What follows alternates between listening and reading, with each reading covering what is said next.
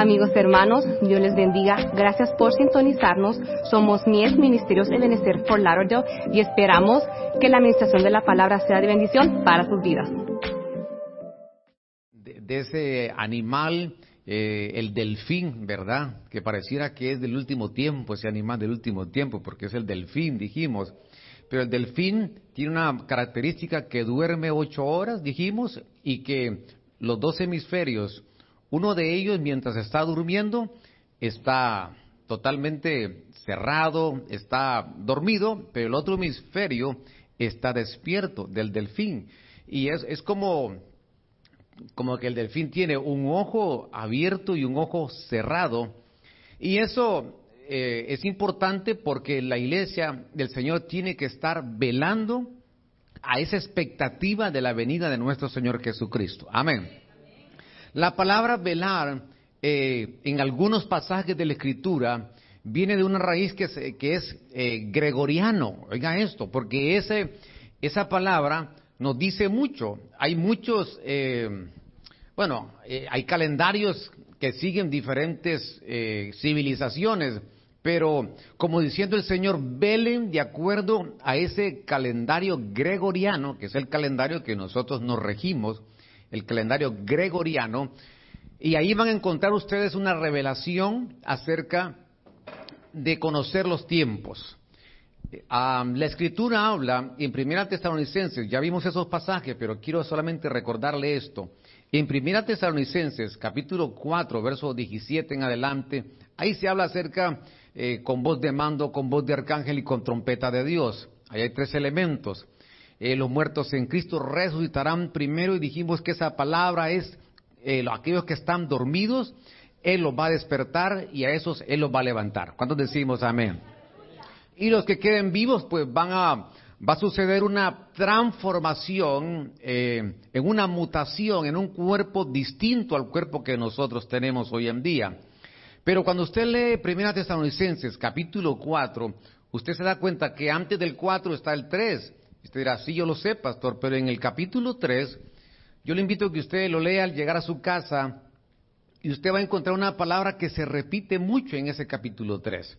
Y es la palabra fe, como diciendo, antes de que la iglesia se vaya en ese arrebatamiento, eh, necesita la fe.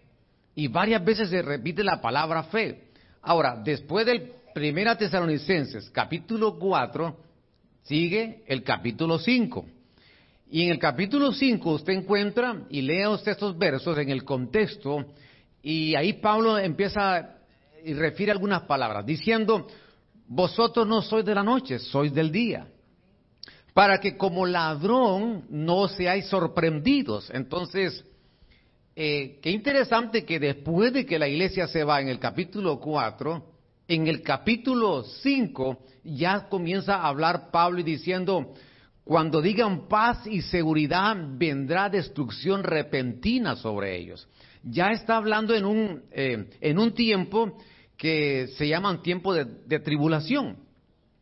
Qué interesante. Antes nos pide fe el Señor y después del 4, que es el 5, ya Pablo se refiere que vendrá como ladrón. Entonces, lo que está diciendo Pablo es que la iglesia del Señor, nosotros nos estamos preparando para irnos antes de ese tiempo de tribulación y que lo que usted está viendo hoy en día, este virus que es cien veces más pequeño que una bacteria, mire lo que ha venido a ocasionar en el mundo entero.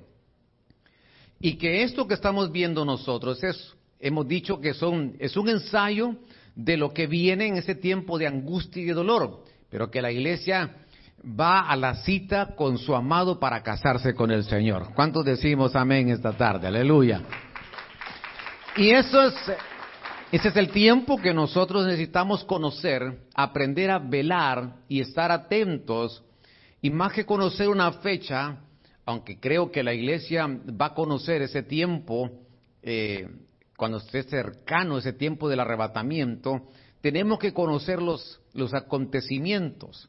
Ahora, déjeme darle una base escritural para adelantarme rápidamente, porque dijimos en Marcos capítulo 13, verso 32, dice, en cuanto al día, al día y la hora, nadie lo conoce. Ya estudiamos cuando el Señor dijo estas palabras, ni los ángeles del cielo, ni el Hijo, solo el Padre. Verso 33, estad, dice, atentos, mire, interesante, vigilad, pues no sabéis cuándo es el momento.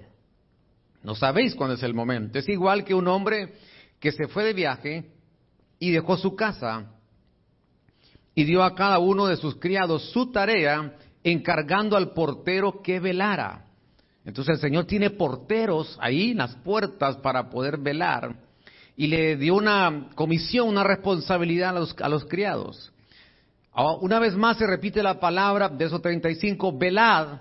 Entonces, pues no sabéis cuándo vendrá el Señor de la casa.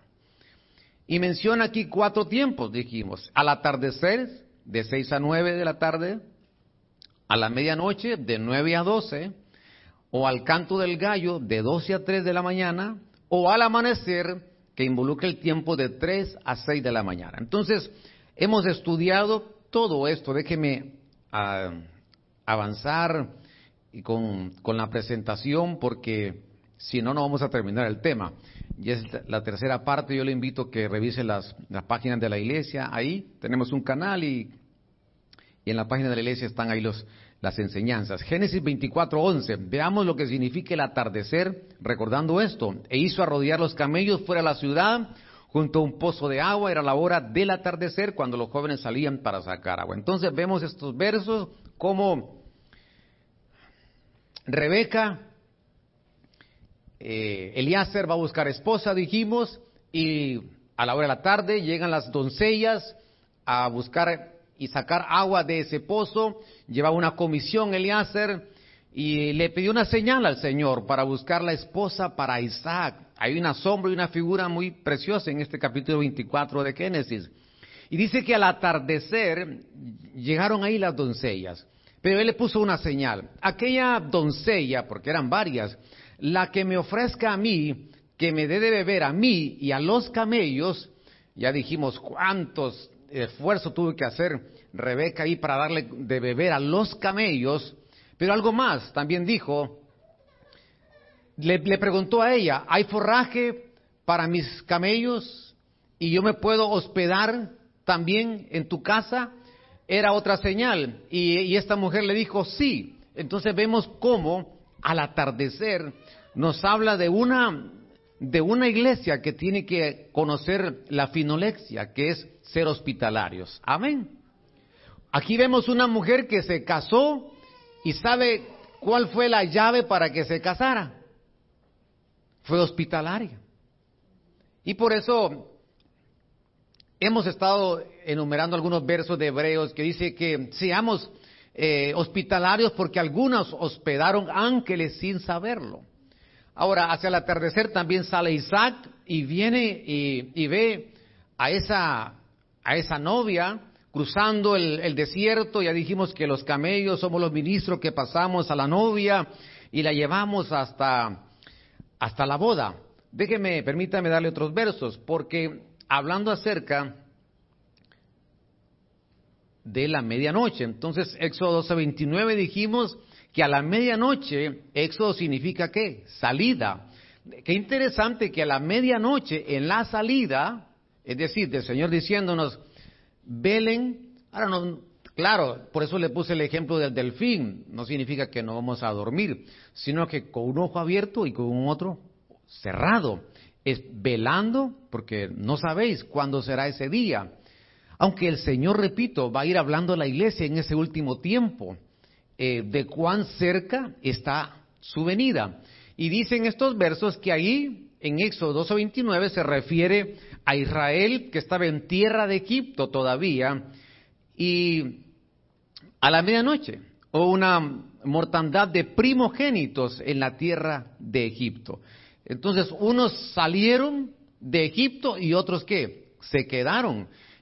Ahora, lo maravilloso que sale un pueblo eh, entraron 70 a Egipto y el Señor multiplicó de una manera maravillosa y el pueblo del Señor se multiplicó y aproximadamente se cree que transitaban por el desierto un poco más de dos millones de israelitas saliendo de Egipto y lo impresionante que ahí se comieron al cordero y que no salió nadie enfermo de ahí de Egipto. Esa noche el Señor hizo un milagro. Cuando se comieron al cordero salieron todos sanos de ahí y lo sacó. Eso significa que el Señor envía su sanidad a su pueblo y este es el tiempo para que nosotros podamos creerle al Señor que hemos sido sanados por sus llagas. ¿Cuánto le decimos, Señor? Recibo tu sanidad en mi alma, en mi cuerpo, en mi espíritu, en todo mi ser. Ahora, también a la medianoche estaba Pablo y Silas, este hermosos siervos de Dios, y a la medianoche estaban orando, cantando y dijimos que maravilloso que la medianoche nos habla a nosotros de una actitud que debemos de tener, de alabarle al Señor, de, darle al Señor lo que Él se merece. Pero también estaban orando y estaban, ahí estaban eh, orando y cantándole al Señor, himnos a Dios, y fue tan impresionante las canciones que ellos entonaban, tan poderosas que los presos escucharon eso y al final vino un terremoto, se abrieron las puertas, las cadenas se, rompen, dijimos, y yo creo a Pablo y Silas como esas puertas automáticas que uno solo se el sensor y se abre la puerta y ahí va saliendo de la cárcel. A la medianoche el Señor hemos estado, yo estaba enseñando estos días acerca de los terremotos del tiempo final, los lunes, jueves y, y sábado. Y me doy cuenta que hay algunos terremotos que vienen y, aquí, hay un, aquí hay un terremoto, pero para que las puertas se abran. Entonces el Señor utiliza también esas formas de abrir puertas. En Mateo 25, 6 dijimos, a la medianoche, estamos ahora hablando entre las 9 y las 12, a la medianoche se oyó gritar, he aquí el novio, salid, ¿a qué? Salid a recibirle, dice esta versión. En el verso 8 dice, y las insensatas dijeron a las prudentes, danos de vuestro aceite, porque nuestra lámpara se apaga. Entonces, nos está diciendo que a la medianoche tenemos que tener nuestras lámparas encendidas. A la medianoche nos está diciendo el Señor, no te vayas a quedar sin aceite. El aceite hemos estado estudiando bastante los días miércoles. Hay diferentes tipos de aceite, pero hay un tipo de aceite que se utilizaba para alumbrar la menora y ese aceite era sumamente valioso porque no dejaba de alumbrar eh, el candelero 7 por 24. Significa que nuestra vida, ¿cómo debemos de velar, esperar la venida del Señor? Tenemos que esperar la venida del Señor con nuestras vidas llenas de su aceite. Con nuestras vidas llenas de ese aceite que nos va a permitir alumbrar y en medio de las tinieblas, en plural, porque no solo hay una, la Biblia habla de varias tinieblas, pero habrá un pueblo que tendrá su lámpara encendida y que las tinieblas no van a prevalecer contra la iglesia del Señor, porque la iglesia del Señor es llamada a ser luz y lumbrera. Y quizás tú dirás, pastor, pero Hoy tengo una luz que no brilla mucho, pero recuerde que hay una promesa que la senda del justo será como la luz de la aurora, que va en aumento, en aumento hasta que el día es perfecto. Y el Señor dijo que la gloria posera sería mayor que la primera. Y el Señor, si el Señor lo dijo, es porque Él lo va a cumplir. Esa gloria va acompañada de una unción, de un aceite que nos permite tener una vida fervorosa, un creyente que sea fervoroso. Así como usted y yo que estamos hoy con el deseo de buscar al Señor, así nos llama el Señor que tengamos nuestras lámparas encendidas.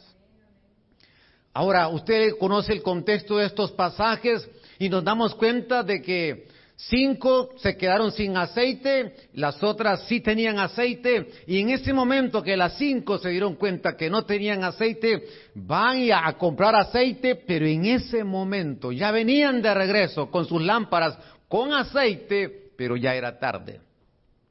Eso me dice a mí que nosotros necesitamos saber tomar decisiones a tiempo en Dios. Hoy usted y yo hemos tomado la mejor decisión de estar en esta casa. ¿Por qué? Porque hay gente que, que no toma decisiones en el momento que debe de tomar en su vida.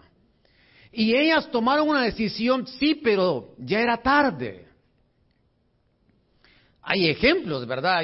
De repente alguien quiere enamorar a alguien y de pronto eh, está así como que sí le digo, sí le digo. Y pasa el tiempo y cuando ya se decide, hoy sí. Y de pronto le dice, no, ya estoy casada. Oh. Llegó tarde. Tenía su momento. Hoy es nuestro momento. Hoy es nuestro tiempo que nosotros le digamos, Señor, derrama de tu aceite, mi Señor. Y aquí estamos nosotros, esas vasicas, esas lámparas, Señor.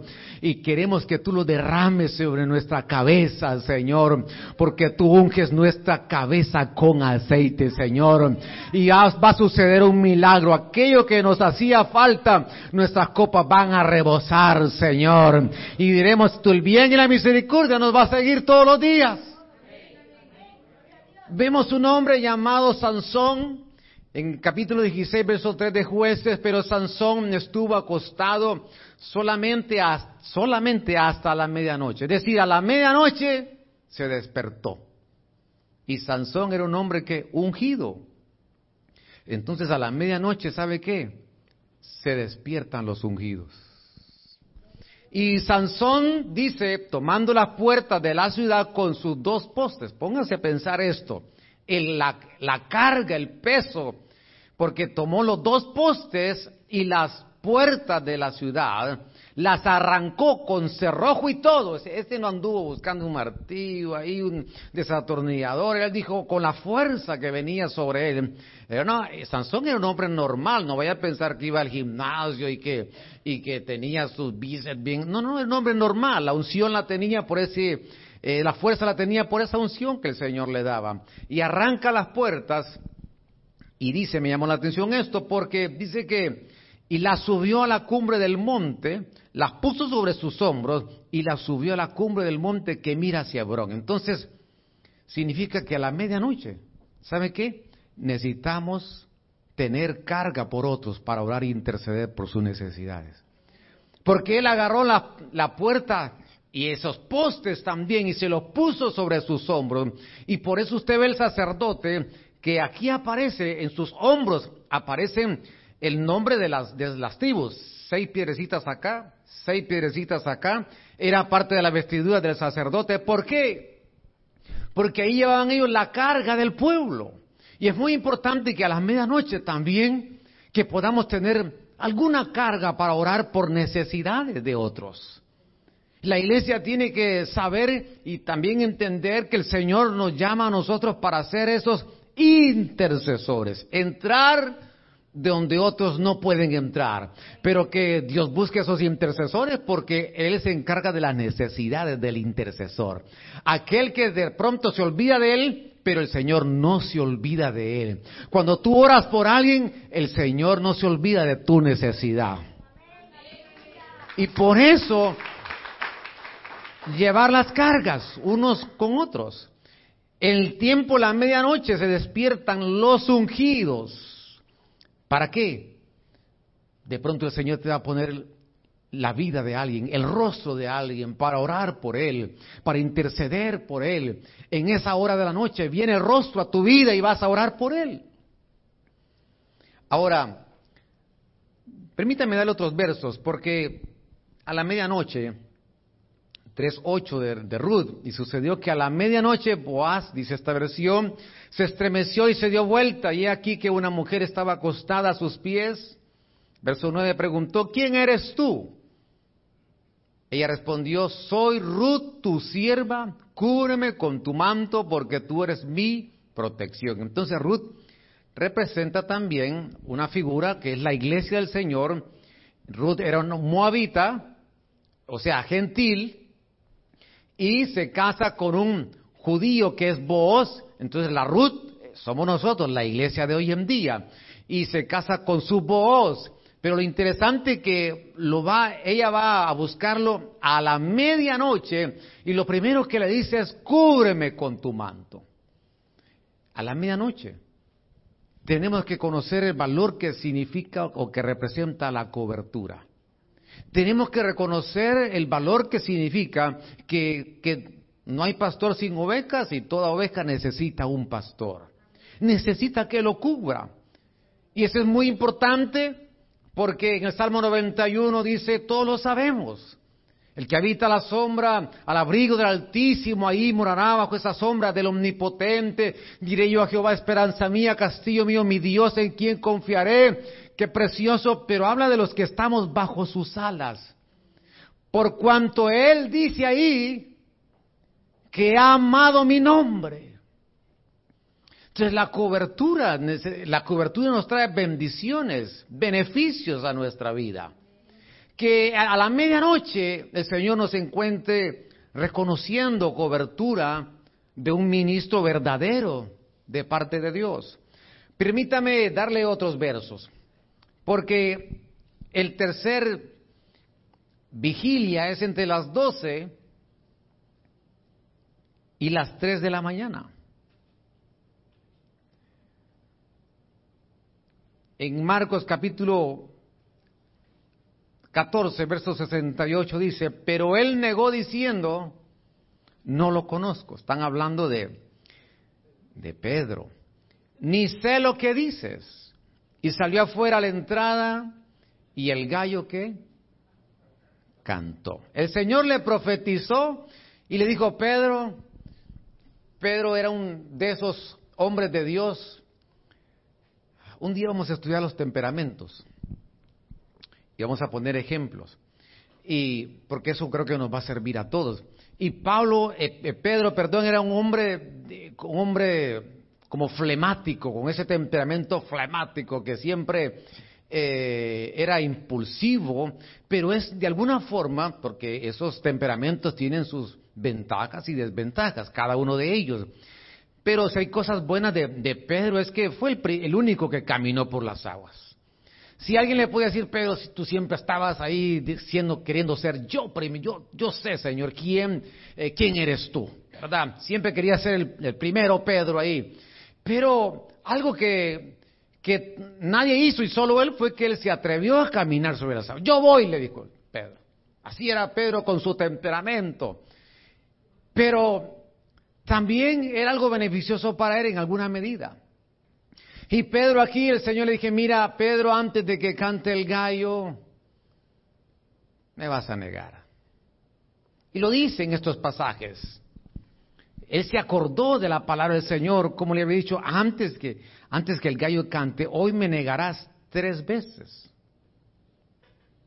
Entonces, esta hora de las nueve esta hora de las doce y las tres, el canto del gallo, ¿qué pasó con, qué pasó con Pedro? Pedro dejó al Señor por un momento y cayó, dijimos, en una apostasía reversible. Entonces, al canto del gallo, que no nos encuentre el Señor en una apostasía hay irreversible, hay gente que ya no volvió, pero hay gente que hay una apostasía reversible que se van por un tiempo, pero que regresan y que el canto del gallo, que no nos encuentre el Señor en algo como lo encontraron a Pedro, sino que nos encuentre el Señor velando, sino que nos encuentre el Señor en su casa, sino que nos encuentre el Señor amando su venida. Porque la Biblia dice que hay una corona para los que aman su venida. Entonces, llegaremos delante del Señor, al, bimá de Cristo, a ese piscinagogue, ahí en las nubes, en esos uranios, ahí nos vamos a presentar para recompensar o no recompensar, pero que el Señor Qué precioso que nos encuentre y que nos dé una recompensa, una corona, porque hemos amado su venida. Pedro lo dejó por un momento, pero la misericordia del Señor Entonces el Señor se volvió y miró a Pedro y Pedro se acordó. Mire, aquí vemos a alguien que se acordó de las palabras del Señor. Quizás hay gente que nos está escuchando y viendo a través de esta plataforma y hoy el Señor le va a recordar a esa vida que necesita regresar a la casa del Padre. Hoy el Espíritu Santo, que es el Espíritu Santo que, que no, es, es, es, esa función que hace de recordar como el pródigo que usted dice, ¿quién lo convenció? El Espíritu Santo recordó que era necesario volver a la casa del Padre.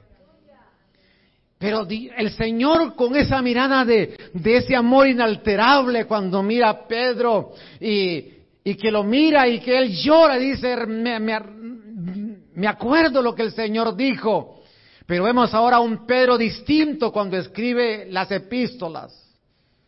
Esa primera carta de Pedro, primera y segunda, las escribe, ya es otro hombre.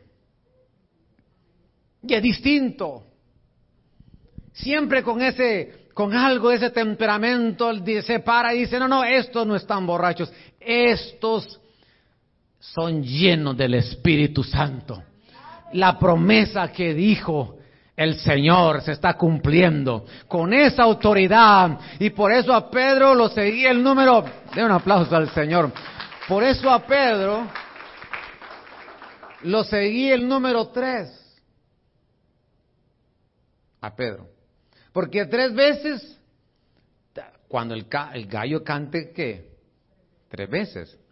Pero cuando él Tres veces descendió a Jope. Pero el número tres dice que él, cuando él se puso a predicar, tres mil se convirtieron. Entonces el número tres lo seguía. Amén. ¿Cuál era el otro nombre que tenía Pedro?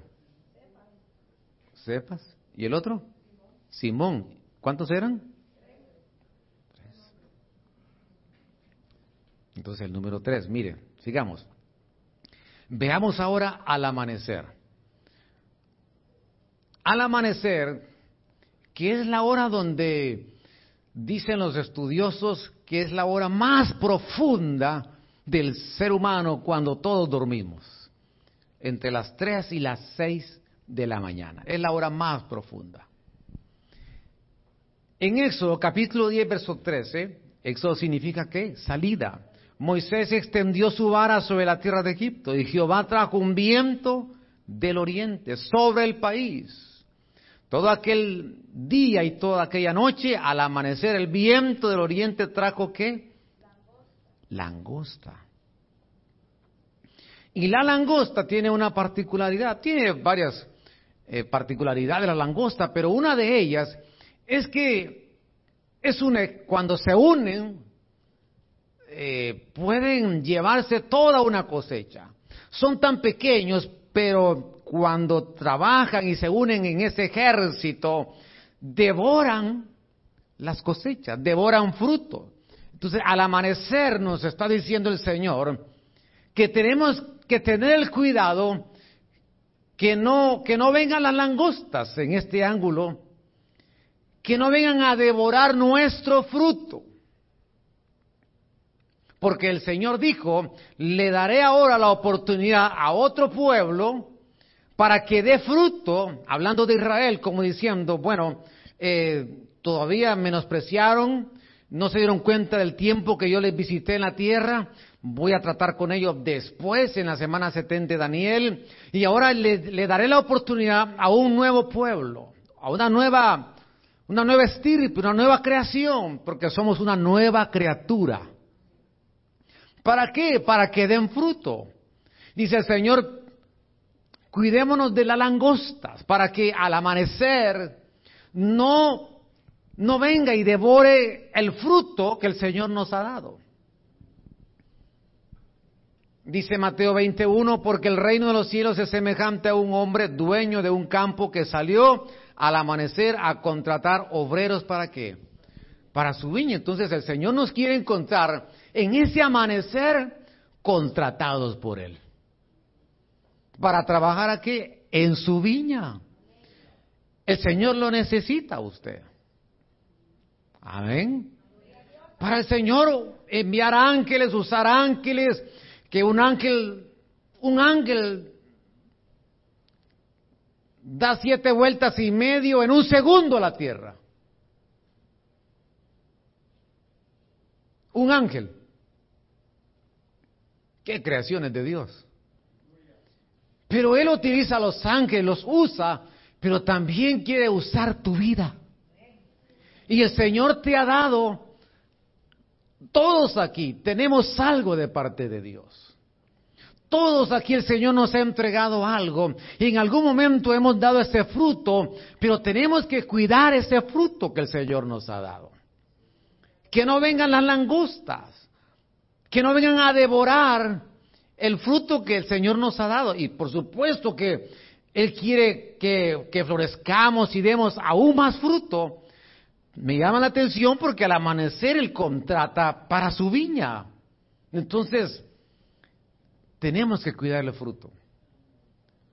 Y si no has descubrido cuáles son tus talentos, tu gracia, eh, para qué el Señor te llamó, el Señor va a empezar a hablarte a tu corazón para despertar y que te puedas conocer, puedas conocerte a ti mismo, cuáles son esas, esas aptitudes que el Señor te ha dado, esos frutos que el Señor te ha dado para que tú puedas usarlos para su obra.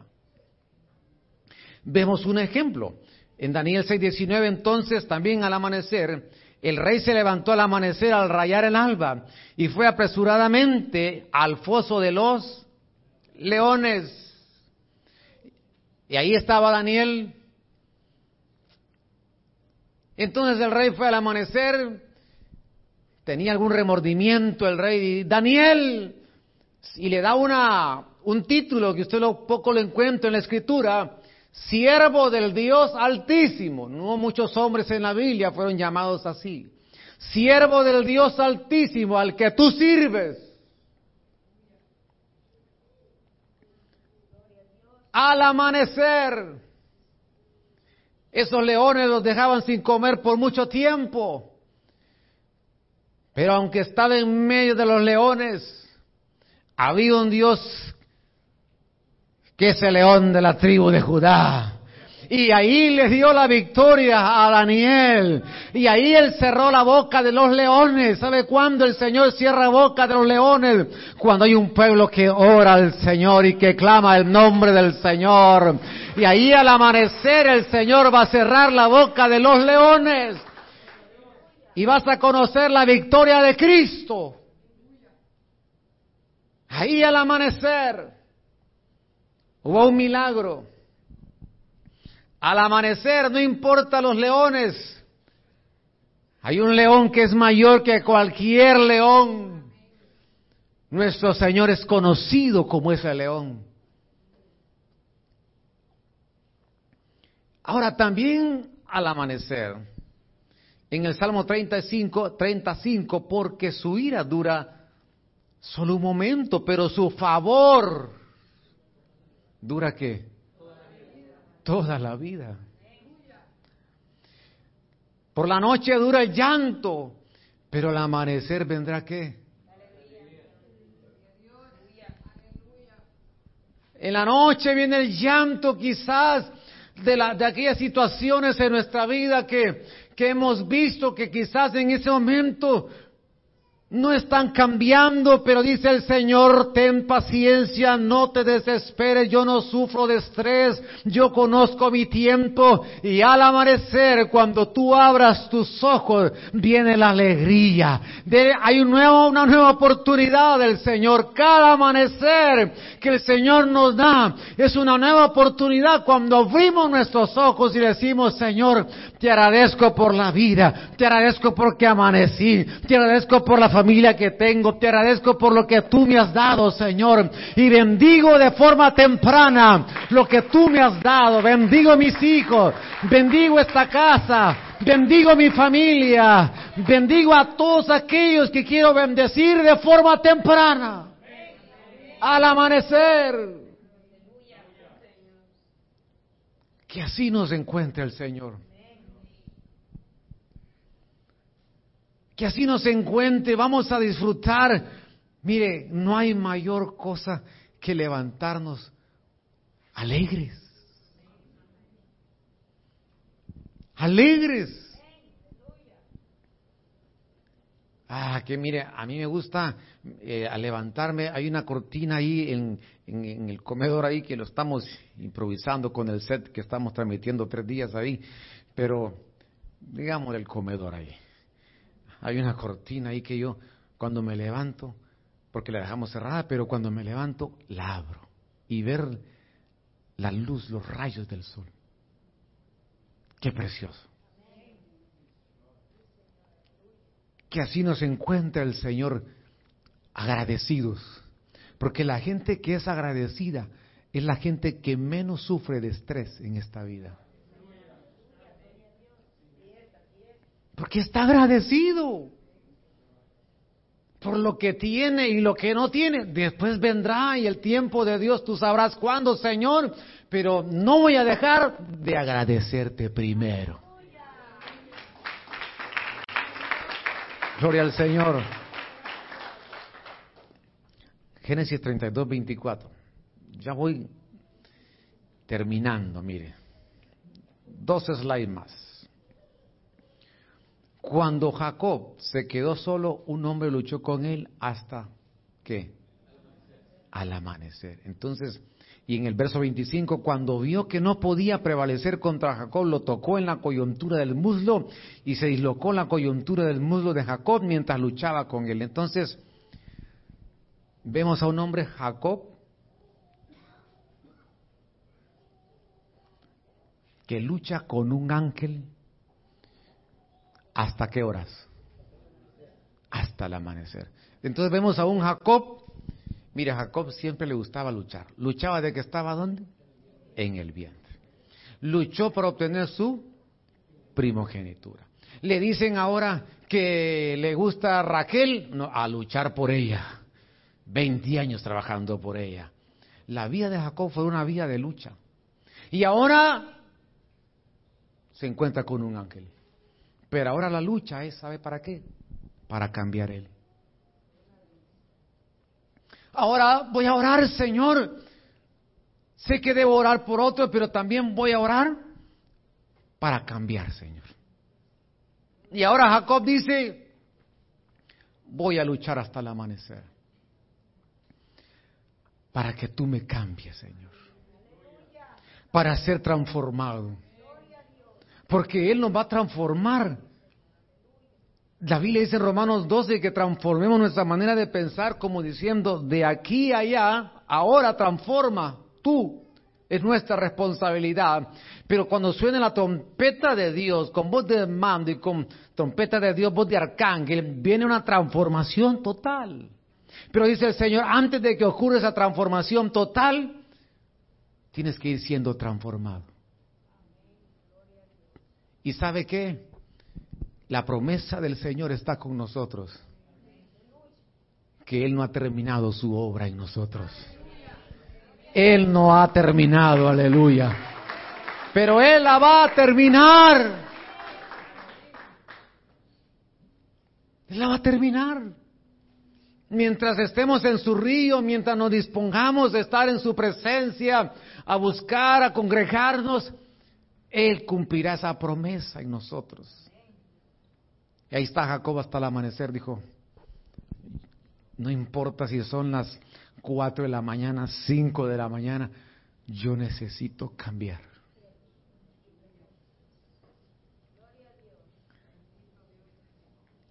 Y, ahora, esa lucha con el ángel, Jacob empezó a caminar, ya caminaba distinto, porque le dislocó la coyuntura del muslo. Entonces, así, cuando caminaba Jacob de esa forma, Jacob, te veo caminar un poco extraño.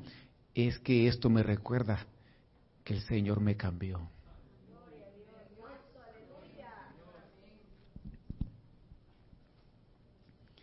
Déjeme dar este último slide y agradezco y valoro su tiempo también de escuchar la palabra. En Primera Reyes 3:21, mire lo que dice, terminando con el amanecer. Me levanté al amanecer para amamantar a mi hijo y estaba muerto, pero lo examiné bien a la luz de la mañana para ver que no era mi hijo, el que yo había parido, dice esta versión. Verso 22, entonces dijo la otra mujer, no, sino que mi hijo es el que vive y tu hijo es el que es el muerto. Y la otra volvió a decir, no, sino que tu hijo es el muerto y mi hijo es el que vive. Así hablaron delante del rey. Entonces, usted conoce la historia, se presentan dos mujeres, no habían cámaras en ese tiempo, no habían exámenes de ADN, las dos mujeres tienen el hijo a la misma hora, en el mismo lugar, pero una de ellas al dormir se acuesta sobre él y se muere. Y como habían nacido al mismo tiempo, a la misma hora, en el mismo lugar, la, que se le murió el hijo dijo, estaba reclamando el que no era de ella y presentan el caso delante del rey Salomón. Ahora la historia es impresionante porque una espada definió de quién era ese hijo, ese fruto. Entonces la espada de Dios nos ayuda a tomar decisiones, que es la palabra de Dios. Y veo aquí que el fruto que se le había dado se murió. Entonces al amanecer, una vez más, valoremos los frutos que el Señor nos ha dado. Mientras me van ayudando aquí, por favor, lindas, hijos, por favor. Valoremos el fruto que el Señor nos ha dado. Porque hay, algunas veces miramos los frutos de otros y decimos, yo quisiera como él, como ella, pero amado hermano, el Señor es un creador tan maravilloso que Él puso su propio toque a cada uno de nosotros. Él nos creó tan diferentes y a cada uno el Señor nos da de esa gracia, de esos talentos, esos frutos. ¿Para qué? Para tenerlos con vida. Aquí vemos una mujer que su fruto no valoró ese fruto. Porque ¿Por qué colocarlo ahí en la cama y no en otro lugar? Y perdió ese fruto. Y el Señor nos dice ahora a nosotros que valoremos lo que el Señor nos ha dado. Cada uno de nosotros tiene algo precioso de Dios. Cada uno de nosotros el Señor nos ha entregado algo valioso. Hay tesoros inimaginables en tu vida. Siendo vasos de barro, Alguien podría decir, así como soy, así como en mis falencias, en mis fallas, sí. Ahí puso tesoros en estas vasijas que somos nosotros. Por lo tanto, valoremos lo que el Señor ha depositado en nosotros. Le invito a que se ponga en pie, por favor, unos minutos en estos 10 minutos. Gracias por habernos acompañado. Esperamos que la administración de la palabra haya sido de bendición para tu vida. Si no tienes dónde congregarte, te invitamos a que nos visites. Para más información, llámanos al 915-502-1252.